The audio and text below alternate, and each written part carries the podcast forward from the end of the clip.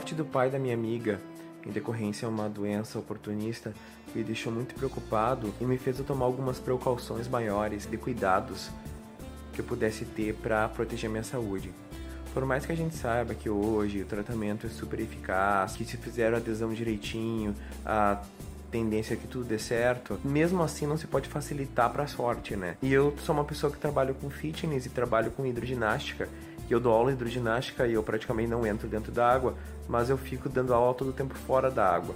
E a piscina é térmica, então eu fico naquele ambiente super aquecido. Quando chega o inverno é um problema porque eu saio dali daquele lugar aquecido e pego uma temperatura muito muito gelada. Então tem essa troca de temperatura muito brusca. Eu já vi várias pessoas em função disso é, desenvolverem uma pneumonia e eu comecei a me preocupar um pouco com isso. Então eu comecei a pensar em alguns cuidados que eu pudesse ter. Eu comecei a melhorar um pouquinho mais a minha alimentação. Toda vez que eu ia dar uma aula, tanto de bike indoor como eu ia dar uma aula de hidroginástica, eu levava toda uma roupa para começar a trocar, para não sair com uma roupa suada.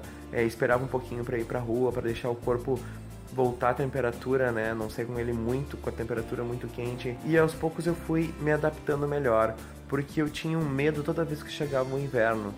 O inverno era muito tenso, eu ficava preocupado, logo eu adoecia, é, ficava gripado e tal. E isso mexe muito com uma pessoa soro positiva, porque ela acha que uma gripe pode acabar numa coisa muito séria. E de fato, se ela não tratar, né, se ela não estiver fazendo uma adesão e diversos fatores, mas se ela não tratar, se ela não levar a sério o tratamento e as novas condições para conviver com o vírus, realmente pode dar alguns problemas. Mas não adiantava eu fazer tudo isso se eu não fizesse uma outra coisa que eu tinha que fazer que era parar de fumar. Eu fumava já fazia 10 anos e fumava uma carteira de cigarro por dia, um maço de cigarro por dia, que é muito. E eu sabia que em algum momento eu ia ter que parar de fumar. O meu médico disse, o meu infectologista, ó, tem que parar de fumar. Só que era muita coisa acontecendo ao mesmo tempo. Aceitação do HIV, aceitação de novas condições, adesão ao, ao medicamento, enjoos e tal. Eu não queria simplesmente largar tudo. O, o cigarro acabou sendo naquele momento, já era, mas acabou sendo algo que eu me segurei um pouco. Por mais que eu soubesse que ia durar um, pouquinho de tempo, eu ia ter que me desfazer desse vício, né? Nesse mesmo inverno, eu lesionei meu quadril e aí eu tive que parar de pedalar. Isso foi muito estranho para mim, porque eu sou acostumado a pedalar. Eu era acostumado a correr, era acostumado a fazer exercício e tive que parar com tudo. Então eu sabia que parando de fumar, a minha saúde ia estabilizar, já que eu não estava fazendo atividade física e exercício físico, eu tinha que tomar essa decisão. Eu sabia que ia acontecer a qualquer momento, já estava por acontecer.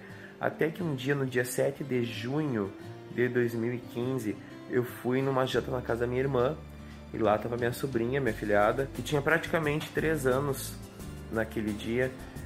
E eu tava lá com meu cigarro, né? E toda vez que eu ia fumar, eu ia para fora da casa, fumava. E ela às vezes me acompanhava. Não de cigarro, óbvio, né? Mas ela ia para fora da casa comigo.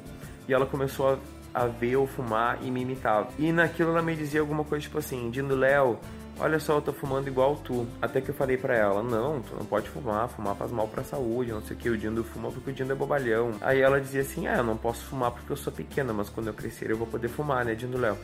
E aquilo começou a me fazer tão mal, começou a me deixar preocupado, eu não queria carregar, né, é, esse peso nas minhas costas, né, dessa culpa, caso ela porventura comece a fumar por influência minha. Então eu disse para ela assim, não, esse é o último cigarro que o Dindo Léo fuma. A partir de hoje, o Dindo Léo não vai mais fumar. E a partir desse momento, eu realmente parei de fumar. Eu tinha um pouquinho de cigarro, fumei aqueles que eu tinha, eram poucos, e não comprei mais cigarro, nunca mais. No fim, a Martina, minha filhada e minha sobrinha, conseguiu fazer uma coisa que muita gente tinha tentado não tinha conseguido, que era fazer eu parar de fumar. E ela conseguiu fazer isso da maneira mais inocente que podia e acabou ajudando muito no meu tratamento, porque eu me sinto muito melhor depois que eu parei de fumar. Eu sei que tem muitos soropositivos que fumam e bebem muito também. E eu então agora não bebo, não fumo, voltei a me exercitar, voltei a pedalar, voltei a correr, voltei a fazer tudo o que eu fazia e eu sinto a minha saúde 100% depois que eu tomei essa escolha. Mas ainda assim, mesmo com tudo isso, toda vez que chega o inverno, todo ano que chega o inverno aqui no Rio Grande do Sul ele é muito rigoroso, eu confesso que eu tenho um medinho lá no fundo que me, que me faz eu pensar, será? Será que vai ser tudo bem nesse inverno? Será que eu vou passar perfeitamente por esse inverno?